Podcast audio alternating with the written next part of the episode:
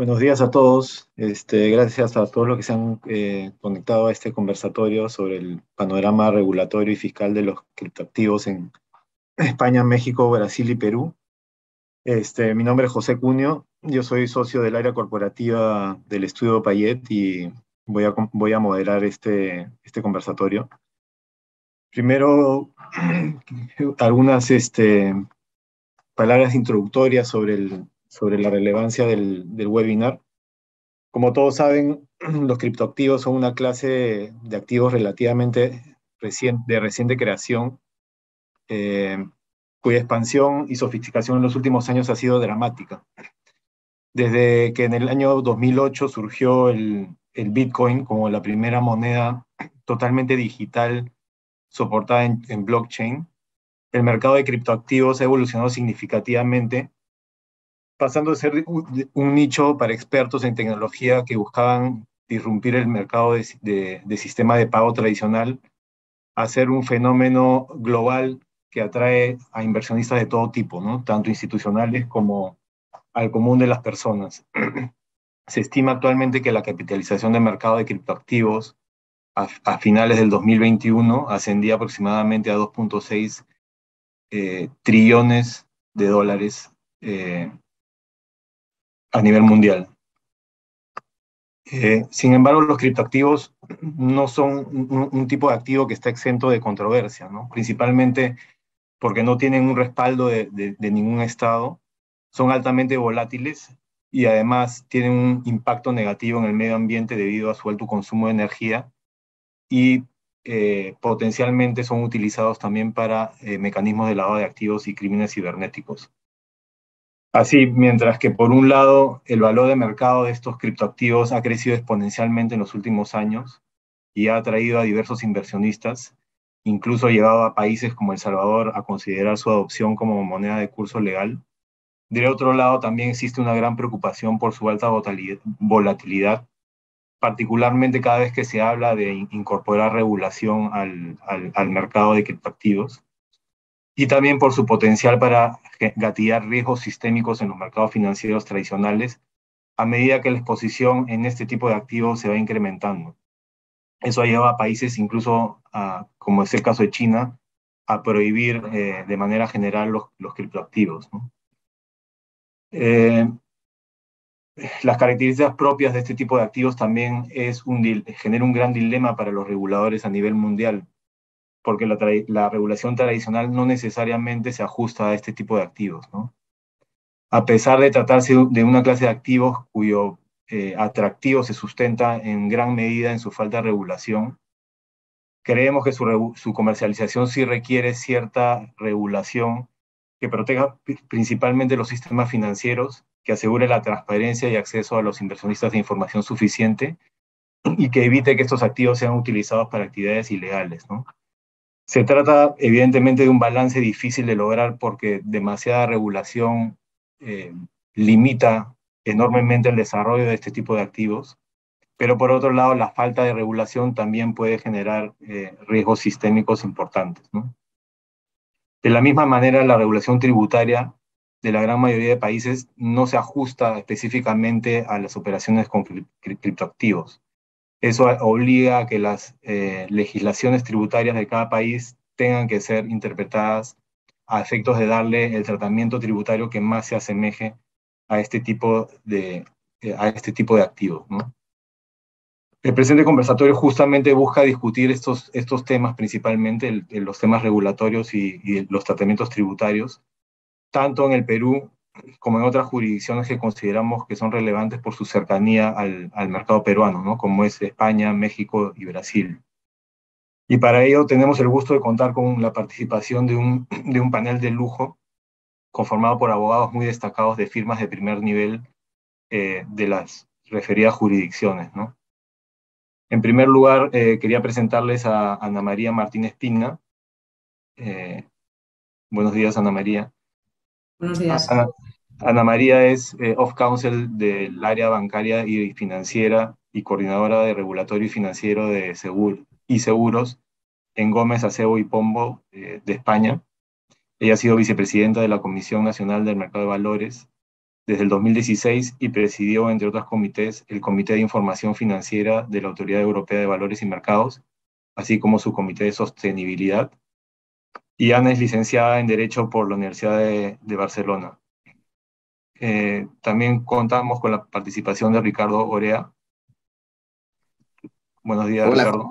Buenos días, muchas gracias. Ricardo es socio de Santa Marina y Esteta de México. Ricardo cuenta con más de 13 años de experiencia asesorando a clientes en las áreas de bancario y financiero, financiamiento de proyectos de infraestructura, fusiones y adquisiciones, reestructuraciones y concursos mercantiles. Él obtuvo su, licenciatura en Derecho en el Centro de Investigación y Docencia Económicas de México y cuenta con una maestría en NYU. Eh, también está Marcus Fonseca. Buenos días, Marcus. Buenos días. Eh, Marcus es socio de la práctica bancaria y de mercado de capitales de Tosini Freire, abogados de Brasil. Marcus asesora a clientes en una amplia gama de asuntos relacionados con los servicios financieros, incluyendo medios de pago, fintechs, blockchains, criptoactivos, crowdfunding, open banking y compliance. Él es graduado de la Escuela de Derecho de la PUC-PR eh, Universidad Católica de Paraná, cuenta con un posgrado en Derecho Corporativo de FGB Law School de Sao Paulo y una maestría en Derecho Empresarial de la, misma universidad. Por el lado del estudio Payet eh, está Lisette López. Buenos días, Lisette. Hola, José, ¿qué tal? Buenos días a todos los panelistas y los participantes de este webinar. Espero que estén muy bien. Lisette es asociada principal del estudio Payet, ella es especialista en Derecho Tributario, tiene experiencia en planeamiento tributario y, asesoría tributaria empresarial en general. Es abogada por la Pontificia Universidad Católica del Perú y cuenta con un LLM en Tributación Internacional en, el Levin College School de la Universidad de Florida. Y por último eh, está Rafael Ortiz. Hola Rafael. Hola José, buenos días. Rafael es asociado del estudio también especialista en áreas de, derecho civil, derecho corporativo y fintech. Él es abogado por la Pontificia Universidad Católica del Perú y Master of Law and Business de Puserius Law School eh, eh, del, eh, del, Otto Weissman School of Management. Este, antes de empezar, un poco comentarles el, el esquema del conversatorio. Van a ser dos bloques, el primero vinculado principalmente a la regulación de criptoactivos y el, segundo enfocado en temas eh, tributarios. Previamente a los dos bloques, Rafael nos va a hacer una breve introducción sobre ciertos conceptos eh, relevantes eh, generales en materia de criptoactivos. El conversatorio va a ser en español. Marcus este, ah, entiende perfectamente el español, pero para facilitar él, sus intervenciones van a ser, van a ser en inglés. Eh, después de terminados los bloques del conversatorio, seguramente habrá un espacio para preguntas de los participantes. Ahí les pedimos, por favor, que usen la, función preguntas y respuestas para que vayan haciendo sus preguntas y que al final podamos este, responderlas. Eh, y también comentarles que el objetivo del conversatorio es darles una visión general sobre estas tendencias regulatorias y fiscales eh, no, no es el propósito entrar a, analizar eh, temas específicos, por lo que si, si hubiesen preguntas este, muy, muy específicas, probablemente esas tengamos que contestarlas por, por fuera del, del conversatorio. Con eso les doy pase le doy pase a Rafael. Ok, buenos días para México, Brasil y Perú y buenas tardes para los que nos están viendo desde España. Eh, a continuación voy a explicar de manera muy sencilla, muy simple, algunos conceptos útiles para este webinar, sobre todo para aquellas personas que no están tan familiarizadas con el conceptos de blockchain y con el mundo cripto. La primera pregunta que todo el mundo se hace normalmente es, ¿qué es un blockchain? Eh, pensemos en un blockchain como una colección de registros que tiene una estructura particular. Se organiza en función a algo que se denomina bloques. Los bloques, que son estos de aquí, básicamente contienen información, puede ser distinto tipo de información. Lista de transacciones, como es el caso de Bitcoin, eh, grupo de códigos y otros datos, como el caso de Ethereum, y inclusive también se pueden almacenar documentos. Estos bloques eh, son organizados de manera cronológica y además incorporan dentro de la información algo muy importante, que es una referenciación, un punto de referencia respecto de un bloque anterior. Eh, esto permite que si en algún momento ese punto de referencia es afectado, se rompe la coordinación entre los bloques y eh, no, no, no, no, se puede, digamos, hay, una afectación al registro, es fácil, más fácilmente de, identificar. Entonces, si hay una afectación en, el, en, el, en, un bloque, se afectan automáticamente las conexiones que existen en los otros, los otros bloques. Esto permite básicamente que tenga una, una propiedad muy importante el, el, el, blockchain, es que es inmutable hacia el pasado. No digo inmutable completamente porque permite que se añadan nuevos bloques, por lo cual no sería inmutable completamente. Bueno, esta, esta, esta eh, colección de registros tiene otra particularidad y es que no está controlado por una entidad ni está almacenado en un solo lugar. Tanto el control como el almacenamiento es completamente descentralizado. Eso quiere decir que para registrar la, la, información de, estos registros se utilizan distintos dispositivos. Eh, cada persona que quiera acceder a la red puede usar su propio dispositivo y descargar la información o el registro y almacenarlo. Eh, eso es bastante positivo porque no permite pues, que se abuse del control y segundo, que son más resistentes frente a ataques. Los dispositivos que, que registran esta información se denominan nodos. Básicamente, ¿cómo funciona? Cuando una persona quiere hacer una transacción, un nodo se conecta con, con, con un primer nodo que está cerca a ese dispositivo y así consecutivamente se van conectando todas las transacciones, de modo que toda la red toma conocimiento de las transacciones que se están realizando en el blockchain. Ahora, que las operaciones ocurran no significa todavía que estén registradas. Para ello ocurre un segundo paso adicional. Y esto, para eso es importante el concepto de los mineros. Los mineros básicamente que hacen es, una vez que ya se eh, difuminaron las transacciones, las recolectan y las agrupan dentro de un bloque. Eh, además de eso, tienen que resolver un problema matemático muy difícil que, implica un consumo de energía muy alto. Y una vez que ya se resolvió este problema matemático, crean el bloque, lo añaden a la blockchain y como consecuencia reciben una recompensa que normalmente es una criptomoneda. En el caso de Bitcoin reciben Bitcoin. De esta manera es como se genera el supply de las, de las, criptomonedas. Ahora, ¿por qué hemos llamado, a, hemos puesto la palabra criptoactivos dentro de este webinar? Básicamente para eh, englobar dos conceptos que son distintos, las criptomonedas y los tokens. Las criptomonedas son propias de cada blockchain. Eh, nacen para poder hacer una, una trazabilidad de las transacciones o de la información que se esté, se esté almacenando dentro de ese blockchain. Una criptomoneda, por ejemplo, la más conocida es Bitcoin. Los tokens, a, a diferencia de las criptomonedas, son creadas en base a aplicaciones descentralizadas que operan sobre un blockchain determinado. Y las, estas, estas, estas aplicaciones crean tokens, tokens. Básicamente un token es una unidad digital que representa o se vincula o digamos o empaqueta algo fuera de la aplicación donde opera. Eh, esto puede sonar un poco complejo, pero les voy a dar ejemplos que mm, para facilitar, el, de hecho han escuchado algunos de esos tokens, por ejemplo los NFTs, los tokens de gobernanza o los stablecoins. Lo que hacen básicamente un token es representa algo que está fuera de, la, aplicación donde se está utilizando y lo, representa dentro de, esa, aplicación para que las personas puedan utilizarlo y puedan realizar operaciones o usar una función muy específica. Eh, y bueno, y por último, eh, eh, lo que había explicado sobre cómo funcionan las redes de blockchain, pues es una forma en cómo tú, se puede conectar, uno se puede conectar directamente a una blockchain, pero eso no es usual. los usuarios retail por lo general, cuando quieren hacer, realizar algunas transacciones, confían en un intermediario.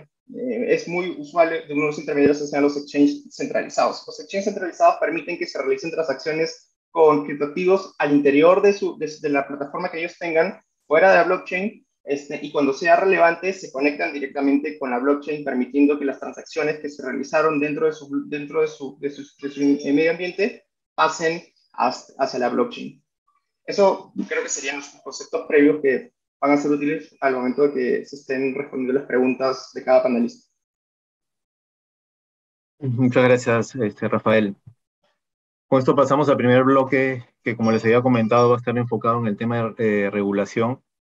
Y creo que el punto de partida este, lógico es que, quizá cada uno de los ponentes nos comente cuál es el estado de la regulación de los criptoactivos en cada una de sus jurisdicciones, ¿no? Este, Ana María, ¿tú quieres, quieres comenzar?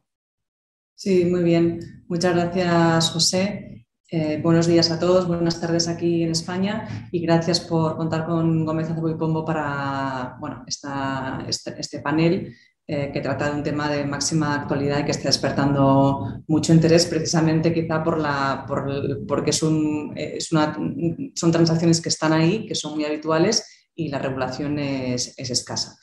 En, España, eh, ¿cuál es el estado de la, regulación en materia de criptoactivos? No hay una regulación específica que, regule la emisión, la negociación o la comercialización de criptoactivos. Tampoco existe una prohibición de negociar con criptoactivos, es decir, es posible y, está teniendo lugar. Lo que sí que es verdad es que los supervisores de valores y los bancos centrales, tanto a nivel nacional como a nivel europeo, nosotros como Estado miembro de la Unión Europea, pues eh, nuestra normativa está muy marcada por todo lo que se va aprobando a nivel comunitario. Pues como decía, los supervisores nacionales y europeos sí han advertido en numerosas ocasiones de los riesgos que conlleva llevar a cabo transacciones, sobre todo por parte de inversores minoristas con criptoactivos, dada precisamente la falta de regulación y la falta de, protección del, consumidor o del inversor. No hay regulación, pero sin embargo sí que la CNMV, la Comisión Nacional del Mercado de Valores, en enero de 2022 eh, publicó una circular relativa a la publicidad sobre criptoactivos presentados como objeto de inversión. Esta circular define lo que es un, criptoactivo y fundamentalmente lo que hace es mm, definir y regular las reglas sobre el contenido y el formato de los mensajes publicitarios de las campañas sobre criptoactivos. Fundamentalmente lo que dice la circular es que la información que se dé al, al, tercero sea una información clara, equilibrada, imparcial y no engañosa. Y la circular obliga a que todas las campañas publicitarias tengan una advertencia específica que está contenida en la propia circular y que fundamentalmente lo que dice es que eh, en la publicidad se recoja la siguiente, la siguiente, el siguiente párrafo. La inversión en criptoactivos no está regulada, puede no ser adecuada para inversores minoristas y se puede perder la totalidad del importe invertido. Es decir, es una advertencia pues, bueno, bastante contundente en cuanto a los riesgos que, conlleva la negociación o que puede conllevar la negociación con criptoactivos. Además, en la circular se establece un procedimiento de comunicación previa obligatoria de las campañas publicitarias masivas que vayan destinadas a 100.000 eh, personas o más. Es decir, cuando se lance una campaña mm, destinada a este número de personas, Previamente se deberá comunicar el lanzamiento de la campaña a la Comisión Nacional del Mercado de Valores. Y además en la circular se fijan una serie de herramientas para que la CNMV efectivamente pueda supervisar estas campañas eh, publicitarias. Por lo tanto, la circular lo que hace es regular la publicidad, no, eh, como decía antes, la emisión o la negociación de, criptoactivos. Pero la CNMV sí que ha, emitido a lo largo de estos dos años algún criterio al respecto. Por ejemplo, ha clarificado, son criterios que no son norma, pero bueno, sí que eh, tienen su impacto. Ha clarificado, por ejemplo, cuál es la diferencia entre un security token y un utility, utility token. Eh, ha aclarado que no es posible la negociación de tokens que tengan la consideración de valores negociables en, mercados regulados.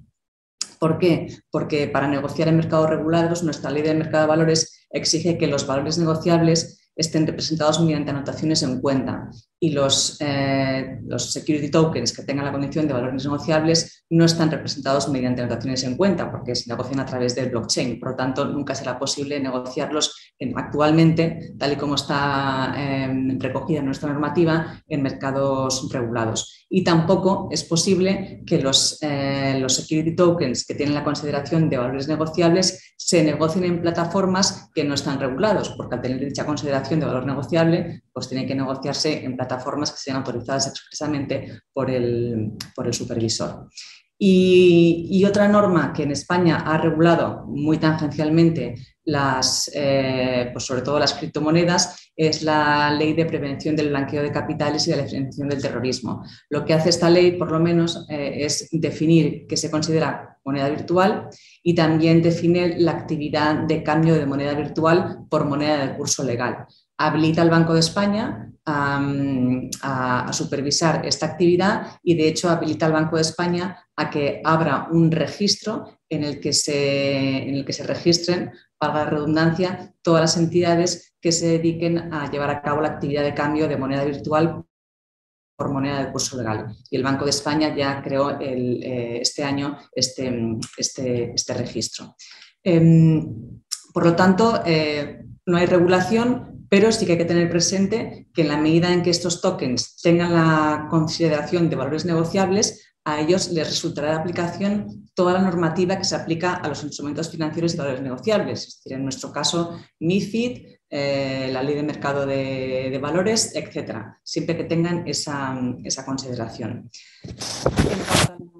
a, las iniciativas legislativas, normativa que está por venir, como comentaba antes, nosotros como Estado miembro de la Unión Europea, pues ahora toda nuestra normativa viene fundamentalmente de Europa a través de directivas y, reglamentos y en la Unión Europea hay una iniciativa, hay una propuesta de, reglamento sobre mm, relativo a los mercados de, criptoactivos, que se, conoce por su nombre en inglés como, como MICA, Markets in Crypto Assets.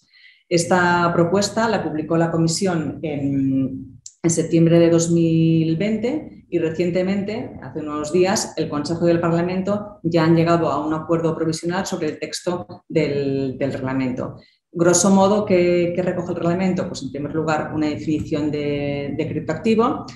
Quedan excluidos del ámbito de aplicación, por supuesto, los instrumentos financieros y también algunos criptoactivos como los non-fungible tokens, y, bueno, pues eh, entonces se, excluyen también del ámbito de aplicación algunos otros eh, activos que tampoco pues, podemos aquí entrar en, detalle. Fundamentalmente lo que hace el reglamento es regular precisamente lo que no está regulado, la emisión, la negociación de criptoactivos, todos los servicios relacionados con, los criptoactivos, y todas las normas de protección de los consumidores y también normas para evitar eh, abuso en el mercado de, o para prevenir el abuso en el mercado de, criptoactivos. Además, está previsto en el, en el, reglamento que los proveedores de servicios de criptoactivos estén registrados eh, es decir, tienen que tener una autorización para prestar este servicio que probablemente la otorgará el supervisor europeo, ESMA, la Autoridad Europea del Mercado de Valores, y estos proveedores de servicios, además de estar autorizados por ESMA, tendrán que ser, eh, serán también supervisados por la misma mm, autoridad. Y yo, bueno, lo dejaría aquí en este, en este punto, una vez vistas cuál es la normativa que hay ahora, poca, y la que viene. Muchas gracias, Ana María. Eh, Ricardo, ¿tú quieres eh, continuar? Sí, claro. Gracias, José, y gracias a todos por acompañarnos hoy. En México el panorama regulatorio es un poquito diferente porque sí existe una ley fintech que cubre muchas más cosas distintas que únicamente los criptoactivos o como los define como los activos virtuales. Sin embargo, esta ley fintech tampoco regula todo lo que es fintech. Entonces, el panorama es, es, un poco complejo y retador, pero cuando se entiende bien no, no, no, suele ser tan difícil. Eh, esta ley que existe en México se llama la Ley para regular las instituciones de tecnología financiera. Se publicó en marzo de 2018 y se conoce como la Ley FinTech.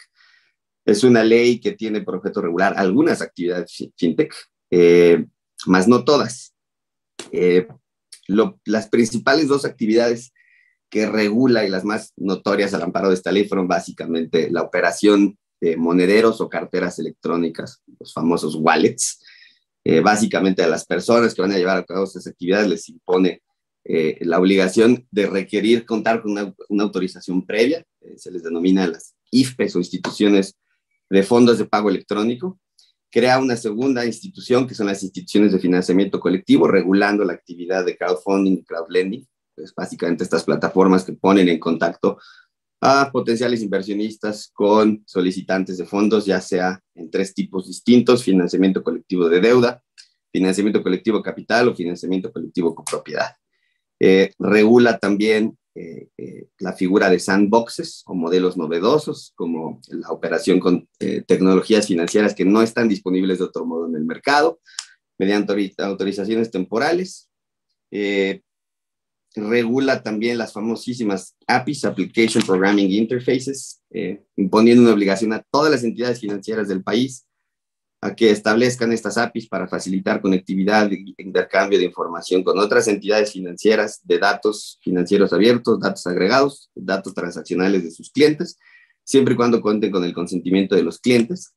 Y el último concepto, el más importante para efecto de este webinar, es que esta ley define lo que es un activo virtual en México. Eh, básicamente cubriendo todo tipo de criptoactivos, por supuesto, todo tipo de criptomonedas, y lo hace básicamente con una definición muy amplia, como qué es un, un activo virtual, básicamente cualquier representación de valor que se registre electrónicamente, que se utilice públicamente como medio de pago para todo tipo de actos jurídicos y cuya transferencia puede llevarse a cabo únicamente a través de medios electrónicos. Dentro de esta amplitud de la definición de qué es un activo virtual, la ley FinTech delegó al Banco Central de México, al Banco de México o Banjico, como lo conocemos aquí, la responsabilidad de definir mediante una regulación secundaria cuáles serían los activos virtuales con los que se puede operar eh, y la forma en la cual se puede llevar a cabo dicha operación. Eso entiendo que es algo que entraremos con un poquito más de detalle en las siguientes preguntas que nos hagas, José, cuando leemos cuáles son los requisitos para operar con activos virtuales en México. Pero a grandes rasgos ese es el, el, el, el marco regulatorio primario. No fue sino hasta un año después de que entró en vigor la ley FinTech en marzo de 2018, hasta marzo de 2019, que se pronunció el Banco de México con, eh, para cumplir con este mandato de la ley FinTech que emitir esta regulación secundaria para operar con activos virtuales en nuestro país. Y lo hizo a través de una famosísima circular 4 diagonal 2019, que palabras más, palabras menos, contiene unas reglas generales de la forma en la que eh, se puede operar con activos virtuales, limitando su aplicación única y exclusivamente a entidades financieras reguladas, incluyendo a las instituciones de tecnología financiera, las instituciones fintech, recién reguladas conforme a la ley FinTech. Entonces, abordaremos esto en un minuto más adelante, eh, acerca de los requisitos y qué es lo que dispone esta circular, pero ese es a grandes rasgos el panorama regulatorio en nuestro país al día de hoy. Muchas gracias, Ricardo. Este, Marcus, ¿quieres tú eh, comentar cómo, cómo se está dando la regulación en, en Brasil? Uh, uh, yeah, sure. Uh, I will switch to English now. I hope that is okay for everybody. Uh, as Jose anticipated, my Spanish is not good, good enough to make it for a smooth presentation. Uh, well, in Brazil, we're actually living on a very special moment now for the crypto market because we are on the verge of having the first bill of law regulating the crypto market passed in the Congress. It, it was already approved on the Senate uh, earlier this year, and, and it has now been forwarded to the House of Representatives to be voted. And we expect it as early as of today and tomorrow, or, or maybe early next week, to, to have it approved in, in, the Congress. And then it will be forwarded to the president to be passed into law. Uh, but until then, what we have is very similar to what Anna and Ricardo already mentioned in terms of crypto, specifically, at least, in which we did not have uh, a specific regulation regulating crypto here, uh, which means that uh, in most cases, uh, we do not need a license to either create, open an exchange, or provide services related to crypto or operate with crypto. But that does not mean that uh, uh, that will not be the case necessarily for all cryptos because depending on the situation, the crypto asset can be considered securities, securities for the purposes of Brazilian law, in which case it will be regulated by the Brazilian Securities Commission, which we call CVM here in Brazil. This can be a little tricky because uh, Brazilian capital markets law provide for a, bro- a very broad definition of securities, uh, which is pretty much similar to what we hear for, for here in the US uh, for what they call the Howey test, right? So provided that we uh, say yes to certain prerequisites determined by law, uh, that crypto asset should be considered security, securities, which in most cases will be uh, collective investments, right? So this is, at least from what we see in discussions with our clients, this can be a little bit confusing because most of the market does not know necessarily when this will be the case or when the CVM will consider a determined uh, a crypto asset as securities, which can be a little bit of gray area. And, and it, it, can be a little bit frustrating, you know, because we create an asset that is, at least most uh, views, not consider, is not considered as securities, but we have seen situations where the CVM has knocked on their doors and told them to stop operating with that type of securities. Um, but I mean, even when we get the law passed, this will be still be the case. If it is considered a security, it will not fall under the, the, the, scope of the, the crypto law and will be under the supervision of the Brazilian Securities Commission. Another major question that we have is whether we can use crypto as payments locally here in Brazil. Uh, and this can also be a little tricky because we have this uh, specific law that we call Lei do Plano Real, which created the Brazilian real and, and, and gave it legal tender right? And, and because of this lack of definition of a crypto asset until we actually have a law regulating it, we, we, it's, it's fair to say that it cannot be considered a currency or a fiat currency for the purposes of uh, Brazilian payments. Uh, the central bank itself has issued uh, statements in the past saying that it's not a currency and therefore not regulated by the central bank. So, uh, and we have also this uh, specific law saying that agreements with provisions and payments in currency other than the legal currency here, which is Brazilian reais, may be considered null or void, like uh, except in certain situations. So we cannot, for example, in Brazil, establish payments in dollars, uh, except in, in, the situations provided by law. And there are a lot of questions of whether this also applies to cryptocurrencies or not. But as mentioned, we do not have a legal definition for crypto assets yet. So uh, since it's not currency, it's debatable whether we can actually make payments in crypto. But in that case, we, we can argue that we're actually establishing uh, payments in, in, a format of exchange of assets, right? What we call here in Brazil a permuta, which is pretty much if I'm buying a, a, an asset and paying with crypto assets, it's pretty much I'm exchanging pay, uh, exchanging assets and not making a payment within a purchase and sale transaction, for example. So the, there are arguments to defend whether we can use uh, crypto payments or not, and we defend a lot of that for our clients. But uh, as mentioned, all of this should change now with the regulation of crypto, uh, which will uh, provide a definition of, of digital, digital assets and also for exchanges, and will require registration for these exchanges to operate. So in some, what we have is uh, at, le- at, least until you know the Congress approves with changes or not, but a digital asset may be considered a digital represent- representation of value of another, uh, you know, a related asset or, or related right or so on. Uh, and for that purposes, it should still be considered um, an asset rather than a currency. However, there are certain discussions because this also this bill of law also established that a crypto asset can be used as payment. So, uh, I mean, uh, there are a lot of definitions to to to that we need to clarify uh, because if you can use it as payment, then it's supposed to be a currency, but it is not defined as a currency as currently drafted in the bill of law. So, we need to see what will be what will come later in terms of regulations to further regulate the the, the, the definitions provided by this law and although this law says that uh, uh, it will be regulated by a body of the uh, executive branch that is not yet defined, which body will be that. But we expect it to be the Central Bank of Brazil. And the Central Bank of Brazil already said that they are prepared to regulate crypto. Uh, so this is something that we look forward still this year to see what should come in terms of regulations for the crypto market. Thank, you, Marcus. muchas gracias, Marcus. Este, y bueno, para terminar esta, esta primera ronda, este, Rafael, tú nos puedes comentar un poco cuál es el estatus de la regulación actualmente en Perú, que, como comentaba Ana, también es escasa en Perú. Sí, bueno, actualmente tampoco existe una regulación específica relacionada con criptoactivos eh, o a los proveedores que, que funcionan dentro de esta industria. Eh, como tal, no hay previsión alguna para que las personas de derecho privado puedan realizar esas operaciones o actividades y tampoco los proveedores de, servicios están obligados a implementar algún sistema de compliance o informar a la unidad de inteligencia financiera. Aunque en la práctica la mayoría de los, las empresas constituidas en Perú han implementado el sistema de manera parcial. Ahora, hay que tener en cuenta presente dos cosas.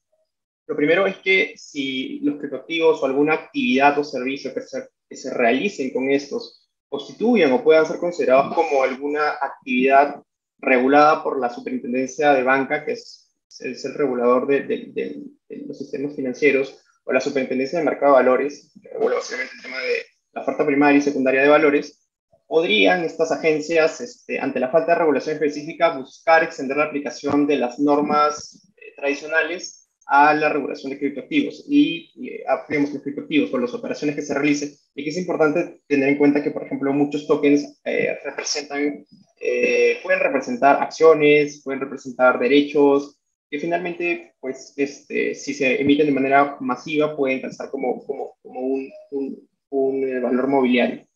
Y lo otro, es, segundo, es que hace en el 2020 se hizo una modificación a la ley 30050 sobre la publicidad de activos financieros.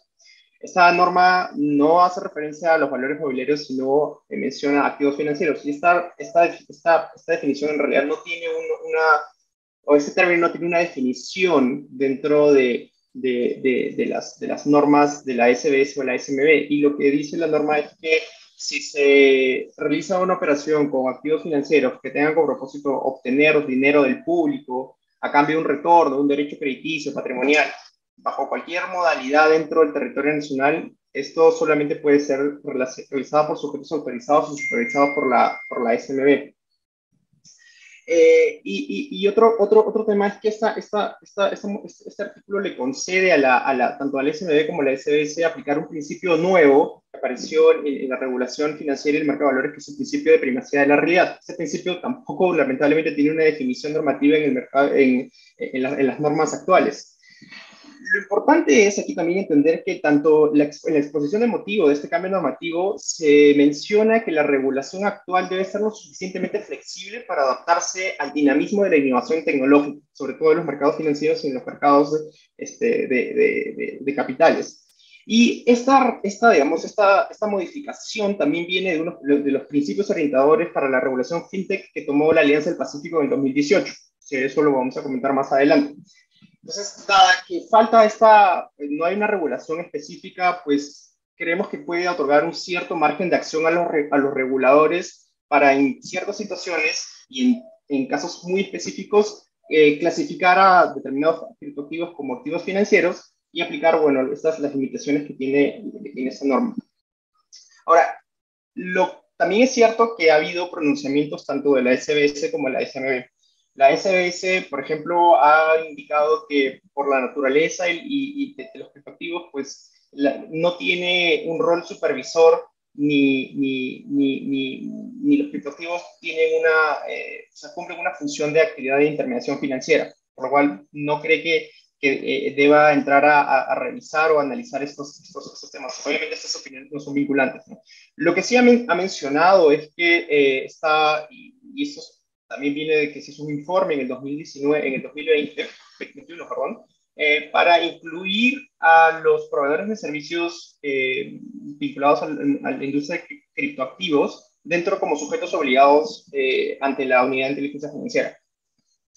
Por otro lado, la, la, la, Superintendencia del Mercado de Valores ha sacado dos comunicados en los que realizó advertencias sobre la adquisición de, las, de los criptoactivos, las criptomonedas, este, y, y, y, advirtiendo que no tienen un respaldo de autoridad financiera, un respaldo de una autoridad financiera o de, o de, gubernamental y que por lo tanto en principio no están reguladas estas, estas ofertas o promociones. Es, lo que sí es hizo referencia al artículo 2 de la ley que, que comenté hace un momento, con lo cual eh, me, nos parece que puede ser una, una especie de, de advertencia este, eh, a las empresas que están realizando algún tipo de actividad que pueda alcanzar dentro de esa, ese, ese, ese enfoque. Y finalmente, eh, lo que sí es importante tener en cuenta es que los proveedores de servicios de, la industria cripto, de criptoactivos no son ajenos a, al cumplimiento de otros cuerpos normativos, como es el tema de datos personales este, o las relaciones de consumo.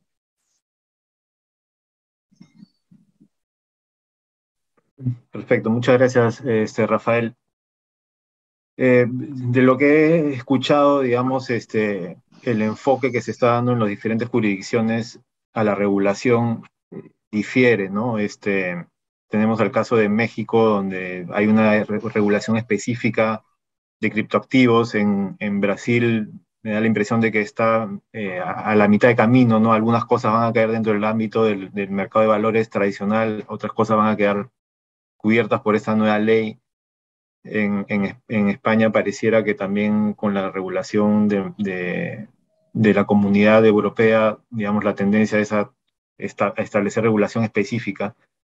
Que, digamos, en opinión de ustedes, cuál debería ser la tendencia en la regulación de, criptoactivos. ¿Debiera eh, eh, irse hacia a buscar regularlo de manera específica a través de un régimen completamente distinto al, tradicional? ¿O más bien adaptar la legislación tradicional existente de mercado de valores ¿no? para adecuarse a este, a este nuevo tipo de activos? No sé, Ricardo, si tú quieres comenzar. Sí, gracias, José. Creo que valdría la pena que profundizáramos muy brevemente en más o menos qué es lo que dispone la regulación secundaria del Banco Central de México, el Banco de México en las operaciones con activos virtuales, y, y, lograr tener una conclusión primordial de cómo es el panorama aquí en México y, y con eso tratar de contestar tu pregunta, ¿no? Esta circular que les contaba que se publicó a un año de que haya entrado en vigor la ley FinTech, eh, esta circular se publicó en marzo de 2019, eh, básicamente eh, eh, se dispone las siguientes cosas que, de forma muy relevante. Número uno, solo aplica a entidades financieras reguladas, que incluye las nuevas eh, instituciones de tecnología financiera. Número dos, requiere que las instituciones financieras que quieran realizar operaciones con activos virtuales deban contar con autorización previa del Banco de México. Número tres, eh, requiere que las operaciones con activos virtuales que vayan a realizar dentro del marco de autorización las instituciones financieras sean únicamente de naturaleza interna y dejo ninguna circunstancia trasladen el riesgo a sus clientes. Esto a grandes, grandes rasgos básicamente quiere decir que las operaciones con activos virtuales que están, estarán autorizadas a hacer las entidades financieras podrán ser únicamente por cuenta propia y no podrán trasladar el riesgo a sus clientes bajo ninguna forma. Eh, y por último, eh, eh, uno de los puntos, otro de los puntos importantes que define esta normativa secundaria del Banco de México en la actualidad es que no llegó a un punto o no tuvo un enfoque de definir específicamente un tipo de criptoactivo de forma muy genérica, incluyendo tal vez algún tipo de criptomoneda, sino simplemente adoptó un enfoque un poco más amplio, un poco más genérico, para determinar las características técnicas mínimas con las que deben de cumplir los activos virtuales que se van a autorizar a operar en las entidades financieras reguladas.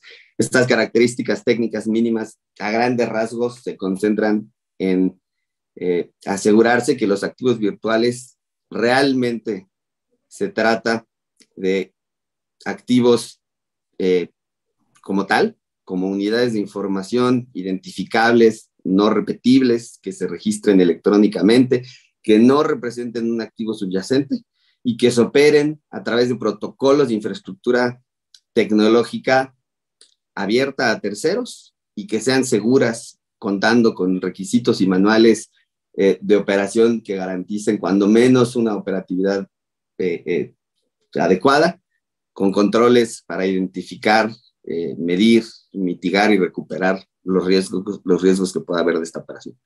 Dentro de este contexto que fue muy amplio, el que adoptó el Banco de México, probablemente lo más interesante sea que decidió desde el legislador, desde la, la legislación primaria, la ley FinTech y en esta legislación secundaria, decidieron limitarse a aplicarlo a única y exclusivamente a instituciones financieras reguladas, incluyendo estas nuevas instituciones fintech, lo cual nos permite eh, eh, pues, dibujar una conclusión muy clara, que es que el uso de los activos virtuales, incluyendo específicamente cualquier criptomoneda en lo particular, como un tipo de activo virtual, no está prohibida en México. Simple y sencillamente no está regulada salvo con dos excepciones muy puntuales. Número uno, la que ya vimos, que es que sí aplique una regulación muy puntual para entidades financieras reguladas. Y número dos, que hay que cumplir con un par de requisitos muy sencillos y muy puntuales en materia de prevención de lavado de dinero, donde las leyes mexicanas en prevención de lavado de dinero se limitan a disponer que aquellas personas que operen plataformas en las que ocurre un intercambio de activos virtuales tienen que identificar a sus clientes, mantener un expediente de identificación de sus clientes e identificar y reportar a las autoridades algunas de las operaciones que realicen sus clientes, más no todas. Dentro de este contexto regulatorio que hay primario y secundario, yo personalmente creo que lo más interesante es eso. En México no existe una prohibición para usar las criptomonedas y por el contrario, la tendencia no oficial de la regulación, que ya tiene un poquito más de cuatro años, pues ha sido tratar de dejar de dejar abierto el campo a que esto siga trabajando y se siga desarrollando al ritmo al que necesite. No obstante que la ley ha puesto, la regulación existente ha puesto varios retos a los jugadores en el mercado, lo cierto es que el Banco de México, por ejemplo, que es el organismo regulador específico de, los criptoactivos o el uso y operaciones con los activos virtuales, aún en este campo muy acotado, ha hecho comunicaciones oficiales, pero no regulatorias, en los que ha eh, expuesto con toda claridad que es muy importante mantener una sana distancia entre las operaciones de activos virtuales y el sistema financiero tradicional. En la opinión del Banco de México, no es completamente sano que el sistema financiero tradicional tenga posiciones en activos virtuales y mucho menos que traslade estos riesgos a sus clientes. Sin embargo, el mismo Banco de México ha dejado muy claro que eso no significa que exista una política abierta en contra de las tecnologías financieras, sino por el contrario, a que el Banco Central ha dicho textualmente que no busca restringir este uso de tecnologías, eh, que está claro que el Banco de México no impide el uso de estas tecnologías en un contexto o de uso privado. Y esto básicamente ha hecho que no se impida que empresas distintas a estas instituciones financieras a las que sí les aplica la regulación existente puedan ofrecer todo tipo de servicios relacionados con activos virtuales como la compraventa e intercambio de estos activos. Yo creo que esa es la principal conclusión de lo que tenemos hoy y los pronunciamientos oficiales que han hecho las autoridades dentro del marco normativo que tenemos, que básicamente es permitir esto, si bien hay bastantes retos regulatorios todavía. Gracias, gracias Ricardo. Eh, estaba viendo el, tiempo y creo que eh, eh, pasamos al, bloque 2 sobre temas este, tributarios. Este, no sé, eh, otro de los temas que, son relevantes es el, cuál es el, marco eh, tributario aplicable a, los, a las transacciones con criptoactivos, ¿no? Porque siendo activos eh, de un tipo particular no necesariamente están regulados específicamente en la, normativa tributaria. Entonces, ahí queríamos que nos comenten un poco en, en cada una de las jurisdicciones si tienen regulación tributaria específica y en todo caso, cuál es el tratamiento tributario que se le está dando en cada una de las jurisdicciones a las transacciones con, con criptoactivos. De repente comenzamos con, con para que nos dé un poco el panorama local. Sí, ¿qué tal? ¿Cómo están? Bueno, eh, a semejanza de lo que sucede en el marco regulatorio financiero, digamos, eh, a nivel de la legislación fiscal, en Perú no existe una norma específicamente aplicable a las operaciones con criptomonedas. Eh, o criptoactivos en general.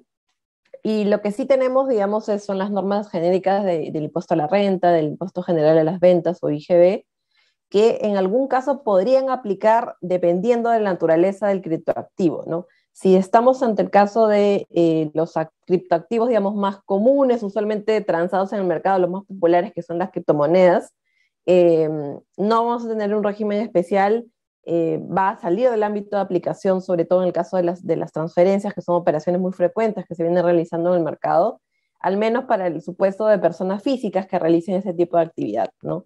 Em, si bien no tenemos este, un marco normativo vigente, eh, existen proyectos de ley, existe un proyecto de ley específico para comercialización de criptoactivos, pero no tiene ninguna regulación fiscal idónea tampoco para este caso, ¿no?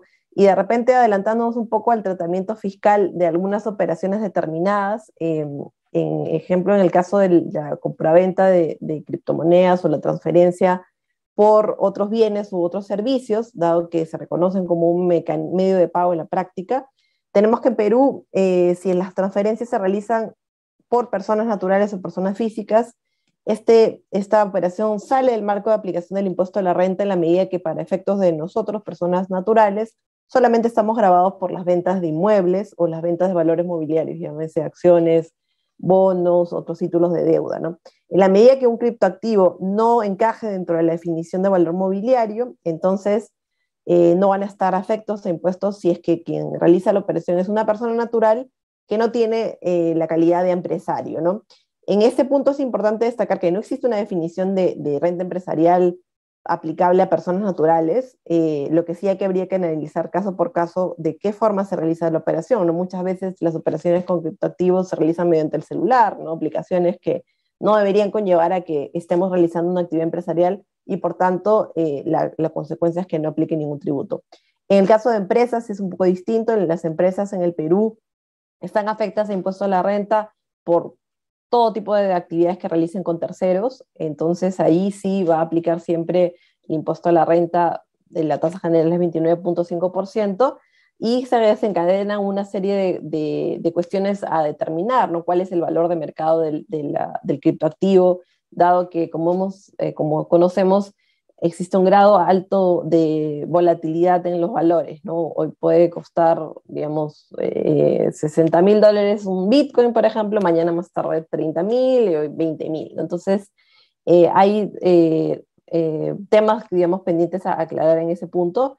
Y bueno, finalmente, para resumir, en el caso del tratamiento fiscal de la operación del minado de, de criptomonedas o de criptoactivos, en general va a ser para efectos peruanos un servicio, y dependiendo de la calidad de la persona que, que realiza esta actividad, puede ser considerada una actividad, eh, afecta tributos como impuesto a la renta, por ejemplo, como una actividad que va a generar un impuesto que va desde el 8% hasta el 30% si estamos ante servicios, y en el caso de empresas siempre 29.5%. ¿no? Creo que eso es en líneas generales. No existe un marco regulatorio eh, tributario específico, eh, tampoco un proyecto de ley, tampoco existe un pronunciamiento de la Administración Tributaria y eh, al menos con las reglas que tenemos a la fecha, eh, solo determinadas operaciones entrarían bajo el ámbito de aplicación, sobre todo para empresas y no para personas naturales. Muchas gracias, Lisette. Marcus, ¿cómo, cómo es el panorama tributario en, en Brasil? Uh, so, in Brazil, since we do not have the definition of crypto assets, uh, we do not also do not have anything specific from uh, the tax legislation. What we do have, though, is uh, a normative instruction from the RR, Brazilian uh, Revenue Services saying that uh, they consider um, crypto assets to be assets or rights for the purposes of Brazilian law. And therefore, uh, anybody should treat those as a financial asset for the purposes of uh, taxing your transactions. So this means that for any uh, trading of crypto assets for natural persons, for example, they need to book that as a, a financial asset, which means that they need to uh, collect uh, income tax um, on any sale above 35,000 Brazilian reais per month which is the exemption that the Brazilian legislation provides for, for financial assets. And once they sell above that, that threshold, they need to uh, uh, collect income on uh, 20% of, uh, it actually varies between 15 and 22% depending on the amount, but it, it scales up to that. And for, and, for uh, legal entities, the major concern here is because since this is a financial asset, uh, there are, are, understandings that we need to uh, book that assets under its fair market value. And as you know, due to the volatility and everything related to crypto assets, it's it is very difficult to determine what is the fair market value of that asset. So there are a lot of, uh, of questions about uh, how to proceed with that. A lot of you know a, a lot of lawyers even question whether this is legal or not, given that we do not have anything specific for uh, crypto assets, whether we can actually you know collect any tax on that. But the major idea, the major uh, what is prevailing in terms of understanding that's is that this should be a financial asset for the purposes of booking and collecting taxes. Thank you, Marcus. Eh, Ana María, ¿cómo, ¿cómo es la situación en, en España? Bueno, en España, pues similar a lo que han comentado mis, mis colegas, no hay un marco jurídico específico sobre la tributación de criptoactivos, sino que lo que hay hasta ahora es que la Dirección General de Tributos ha ido emitiendo, que es el órgano administrativo, eh, ha ido emitiendo criterios en cuanto a cómo aplicar cada uno de los impuestos, el impuesto sobre las rentas personas físicas, el impuesto sobre sociedades, el impuesto sobre patrimonio y el IVA, fundamentalmente, a las operaciones con, con, criptoactivos, las transacciones con, con criptoactivos, que se consideran bajo normativa española como bienes intangibles.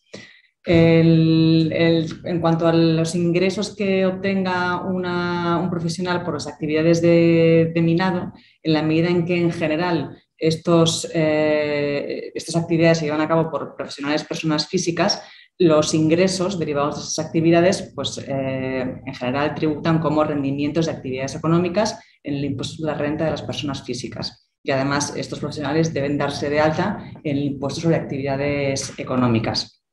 En cuanto a si estas actividades, actividades de minado llevan IVA, impuesto sobre valor añadido, la Dirección General de Tributos ya se ha pronunciado y ha dicho que en la medida en que en la actividad de minado no se puede identificar un destinatario o, cliente efectivo, dado que los bitcoins eh, se generan automáticamente en la, red, pues esta actividad de minado no, lleva, no está sujeta a IVA.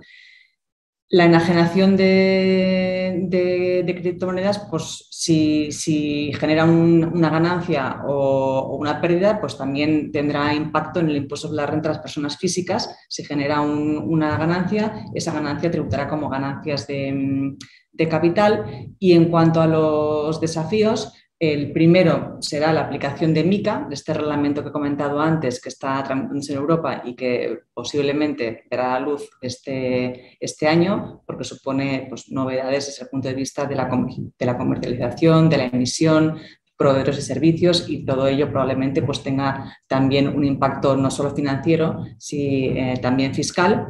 Y, un, un, reto, un desafío importante también es el, el papel que va a adquirir el intercambio de información entre los diferentes estados, dada la inherente deslocalización territorial de la actividad de criptoactivos. Es una actividad a nivel, a nivel mundial y en ese sentido creemos que, el intercambio de, información entre, entre jurisdicciones para, obtener datos, para obtener pues, todo tipo de, información es fundamental, es un desafío y en algún momento habría que abordar cómo, cómo llevar a cabo efectivamente ese, ese intercambio.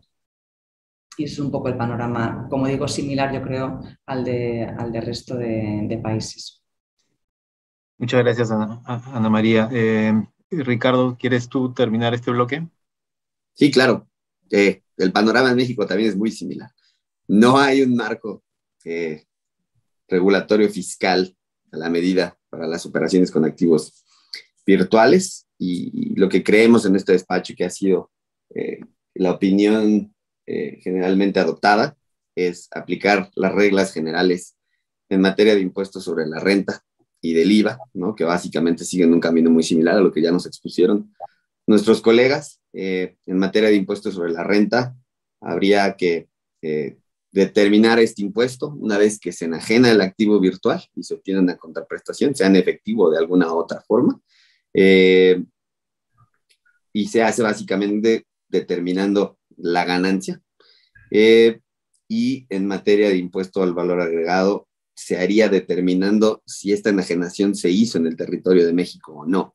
Como claramente para no hay un marco específico y habría que aplicar las reglas de enajenación de bienes muebles, específicamente de activos intangibles, pues existe un gran reto a determinar si el domicilio de ambas partes, enajenante y adquirente, realmente estuvo en México para determinar si aplicaría el IVA o no. Dentro de este contexto de retos regulatorios en materia fiscal, la única autoridad que se ha pronunciado al respecto en este sentido ha sido un organismo de la Administración Federal un organismo descentralizado, que es la Procuraduría de la Defensa del Contribuyente, eh, que publicó un estudio, no para nada tiene una calidad regulatoria, es un estudio de, opinión en la que concluye que todos los contribuyentes que obtengan ganancias al vender activos virtuales deben de calcular y pagar sus impuestos. Y ese es a grandes rasgos el, panorama regulatorio en materia fiscal que existe en nuestro país. Y, como bien decía Ana, eh, el reto en México probablemente sea adoptar una regulación adecuada en, materia fiscal en este sentido, eh, sin perjuicio de que probablemente el mayor reto de las autoridades sea continuar apoyando y trabajando con el reto de la industria fintech en nuestro país eh, para divulgar la educación financiera y generar más inclusión financiera, lo cual es una labor que, que las instituciones fintech en nuestro país han hecho de forma sobresaliente, como ninguna otra entidad financiera lo había hecho en las últimas décadas. Muchas gracias, Ricardo. Eh, como estamos ya sobre la hora, creo que vamos a pasar directamente a, absorber algunas de las preguntas que hemos ido recibiendo por, por el chat. Lamentablemente no va, no a alcanzar el tiempo para responder todas. Em, a ver, hay una, una que está específicamente referida a España, que se la dirijo a, Ana María, que es, dice, no existe registro en España para operar como exchange. Puedo operar en España como exchange sin licencia de trading. ¿Qué pasa si la publicidad se hace a través de medios electrónicos y no en territorio español? ¿Qué pasa si...? Esa es básicamente la pregunta, ¿no? Ana María. Em, no, hay un, no, hay un, registro de, exchange, como he comentado. Si no puedes operar como, eh, como exchange sin licencia, si lo que se está negociando en ese exchange es un criptoactivo que tiene la naturaleza de instrumento financiero tal y como está definido en, nuestra ley de mercado de valores, porque aunque sea un criptoactivo, eso es un instrumento financiero. Y para operar, para poder tener un exchange en el que se negocien instrumentos financieros, es necesario tener una licencia, una autorización que te da la CNMV y, vas a estar supervisado por la Comisión Nacional del Mercado de Valores. En cuanto a la publicidad, la, circular lo que te dice es que eh, está sometida a, la circular y a la supervisión de la CNMV la, publicidad dirigida a inversores españoles. Aunque se lleve a cabo en el extranjero, si esa publicidad va dirigida a un inversor eh, español, se considera eh, que, es una publicidad que entra dentro del ámbito de la, circular y da igual que sea eh, una, publicidad mm, a través de medios electrónicos o, medios físicos tradicionales. Lo fundamental es que vaya dirigida a inversores eh, españoles. Muchas gracias, Ana María.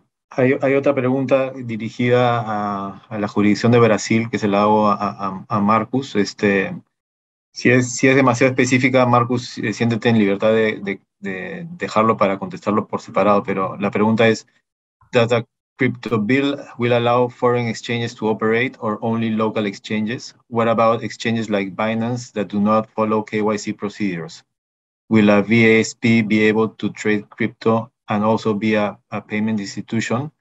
Will a VASP be able to hold USDC and send such dollars to US banking institution? Uh, right. So three questions. Uh, for, first, uh, the bill of law. Uh, uh, it's still. Uh, this is probably the biggest discussion within the Congress, which because the, the bill of law, of law is currently drafted says that any exchange whether Brazilian or not, uh, will need to obtain a taxpayer registry number and be registered with COAF, which is uh, the, the body responsible to regulate frauds uh, in the financial market. Uh, it says that they need to have this registration before they can operate, even before the authorization that the central bank will, will need to grant them. Likely, this uh, clause will uh, will not be included in the final bill because uh, this is, like I said, uh, one major discussion. And uh, to pass the bill uh, as fast as they can, they should remove it to avoid discussion. However, uh, since this, uh, the service providers, the exchanges will need to have authorization from the central bank to operate. it is my bet. I really believe that once the central bank starts to issue their regulation on this, it will require a local presence to, to obtain this authorization. So it is very likely that Binance or Coinbase or any other exchange abroad will need to have a presence here in Brazil before they can uh, start operating uh, with crypto. But again, this depends on what, was, what comes in terms of regulation from the Central Bank of Brazil. On your second question, whether the service provider will be able to act as a payment institution, it is likely that they can, they will be able to do that, but under different registrations. So if a crypto service provider only has an authorization for crypto, they will not be able to act as a payment institution, but they may be able to obtain both, both authorizations, provided, of course, that they comply with both requirements, because these, these are separate institutions and they should be treated as such. So uh, one entity can have both, provided that they have they will have uh, both authorizations. But again, this will depend on the regulations from the Central Bank of Brazil. And on your last question, uh, it is very unlikely that the service provider will be able to hold dollars and send dollars to US to a US banking institution. And this is not because of the crypto market. This is because of the foreign exchange rules in Brazil. Currently, uh, uh, the, the, FX rules are having a major overhaul uh, because we had a new uh, uh, bill, a new law for the foreign exchange market passed at the end of the year in 2021. But as currently is only a few types of institutions, uh, even Brazilian institutions, will be able to hold account in dollars here. So the most likely scenario is that they will have to hold a, a bank account in Brazilian reais and close the foreign exchange agreements to send dollars to a financial institution abroad. Thank you. Thank you, Marcus. Uh, hay una pregunta eh, fiscal que no está dirigida específicamente a ninguna jurisdicción. Eh, se la voy a hacer a, a para que nos comente un poco. La pregunta es, ¿el impuesto es el mismo dependiendo del tipo de cripto o token o todos son iguales? Y a una misma tasa, ¿qué pasa si la operación es fuera de un exchange? Sí, eh, bueno, eh, con las normas vigentes, nosotros solamente tenemos un marco referencial para los valores mobiliarios, en el caso de, operaciones entre personas naturales, que entiendo sería la pregunta, ¿no? Porque mm, eh, si es que un criptoactivo encaja dentro de una definición de valor mobiliario, es decir, que otorga ciertos derechos a sus tenedores, por ejemplo, derechos a participar en resultados o derechos a obtener un crédito como un interés, en dicho caso, la venta de, un, de, de este criptoactivo estaría sujeto al impuesto a la renta en Perú, eh, sería una ganancia de capital. Eh, sin embargo, al, al, no existir una fuente, digamos, este, un, un, un, emisor domiciliado en el Perú, esta renta sería considerada como una renta de fuente extranjera y estaría sujeta a tasas del impuesto no preferenciales, digamos que van desde 8 a 30%, y no a la tasa del 5% que es la que aplica, por ejemplo, cuando uno vende acciones de empresas peruanas, ¿no? Esto va a ser con independencia de si estamos dentro o fuera de un exchange, ¿no? Si es que hay una, una operación peer-to-peer o, no, este, no existiría ninguna, ningún tipo de, de, norma específica o de una tasa reducida salvo que en adelante, no sé si existe la posibilidad de, listar un, criptoactivo y que ese se transfiere en una bolsa de valores, ¿no? De, por ejemplo, un exchange o una bolsa centralizada como es la Bolsa de Valores de Lima, ¿no? Por el lado de empresas, el tratamiento es bastante más simple en el sentido de que cualquier tipo de criptoactivo eh, va a generar la venta, la ganancia vinculada a esa venta, un, un gravamen en Perú con la tasa del 29.5%, también con independencia de dónde se realice, ¿no? Y la consideración es la misma, que sería una, una renta de fuente extranjera, eh, salvo que el criptoactivo sea emitido por una, una sociedad o una entidad peruana, y, y bueno, el, el, tratamiento es el mismo, ¿no? 29.5%. Eso es un poquito en, en resumen. Muchas gracias, Lizeth. Y ya para terminar, eh, hay una pregunta general sobre si hay alguna iniciativa que regule las carteras privadas o cold wallets, sobre todo con relación al lavado de dinero. Ahí esa pregunta se la voy a dirigir a Ricardo y a, Rafael. Este, Ricardo me parece que comentó que en la norma fintech que ellos tenían había eh, normativa específica sobre wallets. Y bueno, Rafael nos puede comentar de repente si que hay una iniciativa a nivel local sobre estos temas. Sí, correcto. Gracias. Desde el lado de México yo pensaría preliminarmente, sujeto a entender un poquito más el, contexto de operación de una de estas carteras privadas o cold wallets, pero la respuesta sería que sí aplicaría, debería de aplicar la regulación en materia de IFPES o las instituciones de fondos de pago electrónico. que básicamente operan una de estas carteras y la regulación dispone que, es, que estas carteras están reguladas, operen con cualquier activo virtual dentro del contexto amplio de su definición o incluso con pesos mexicanos.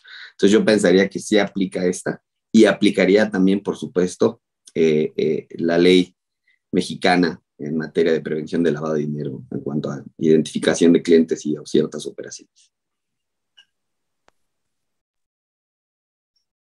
Por el lado de Perú, eh, si bien hay una regulación eh, emitida por el Banco Central de Reserva que habla sobre las, las, billeteras digitales, eh, creo que en realidad lo que busca, o sea, lo que busca regular esta, esta, esta circular del BSR es, o sea, es todo aquello que permita hacer una conexión con los sistemas de pagos ya regulados con el BCR. En la medida en que los blockchain no están, no forman parte por ahora al menos dentro del sistema de pagos del Banco Central de Reserva, pues esta, esta regulación que aplica a, a las billeteras digitales, en realidad no, no, a las billeteras digitales no debería aplicar a, los, a, las wallets, eh, a las, a las hot o las, cold wallets. Entonces, en, en, realidad no hay, un, no hay, una, no hay una, una, normativa que aplicaría en, este punto, a, esta, este caso en particular. Y lo mismo desde el punto de las normas de lavado activo. No existe una regulación este, específica para los proveedores de, carteras privadas este, en, el mundo del blockchain por ahora. Perfecto, muchas gracias, este, muchas gracias Rafael. Em, por, el tema del tiempo lo vamos a dejar acá. Definitivamente se han quedado varios temas en el tintero. Es un tema que tanto el tema de regulatorio y fiscal da para, da para mucho, mucha conversación y discusión. Este, a todos los participantes les agradecemos por, por su asistencia y en especial agradecemos a, todos los panelistas por, por su valiosa colaboración con este, con este webinar. Muchas gracias a todos. Gracias a ustedes. Un gusto. Gracias. Muchas gracias. Gracias. Un gusto con todos. Hasta luego.